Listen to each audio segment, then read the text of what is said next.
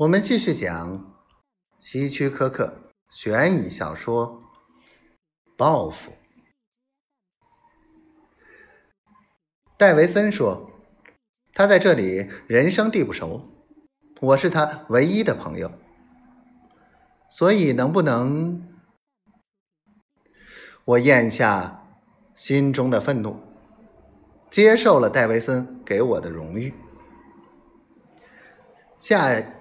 一星期，当他和莱利结婚时，我站在他身边，成为他的伴郎。结婚仪式上，我一直笑容可掬，给他递戒指，吻他的新娘，而实际上，我的心几乎要爆炸了。婚宴非常丰盛可口，那是戴维森亲自选择的菜。就在我看见莱利咯咯笑着咬一口戴维森递给他的蛋糕时，我心中产生了一个念头，一个非常聪明的念头：我要报复戴维森，偷走他，偷走莱利，我的莱利，我要报复。当我向快乐的新婚夫妇扔米粒时，我的笑声。是非常真诚的。我笑着看他们走下我们相逢时的教堂台阶，进入汽车，开走了。是的，我已经报复了，只是今晚，就是今晚。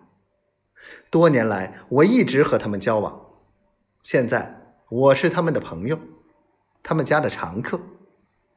每当他们邀我吃饭时，我就带着蛋糕和巧克力作为礼物。我很关心莱利，鼓励他吃。眼看我报复的种子发芽、成长、开花、结果，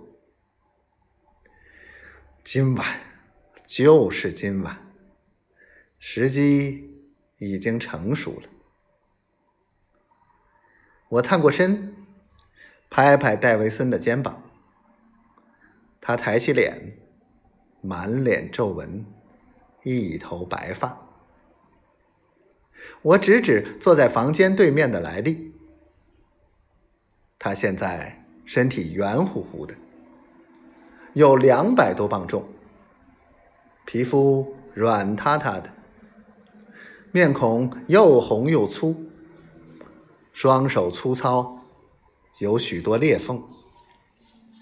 我放声大笑，然后轻声问：“你想不到他会变成一个汽油桶吧？”